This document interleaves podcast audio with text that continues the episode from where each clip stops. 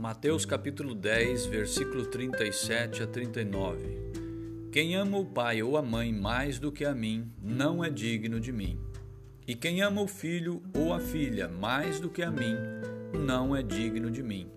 E quem não toma sua cruz e não segue após mim, não é digno de mim. Quem achar a sua vida, perdê-la-á. E quem perder a sua vida por amor de mim, achá-la-á.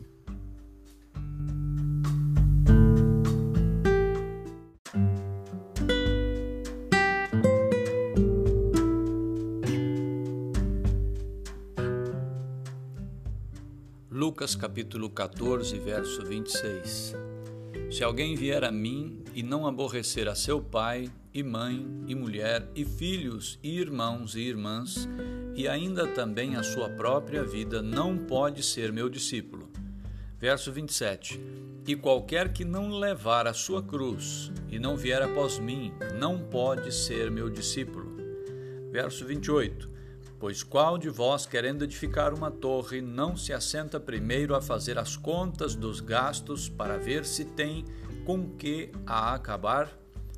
Para que não aconteça que, depois de haver posto os alicerces, e não a podendo acabar, todos os que a virem comecem a escarnecer dele, dizendo: Este homem começou a edificar e não pôde acabar.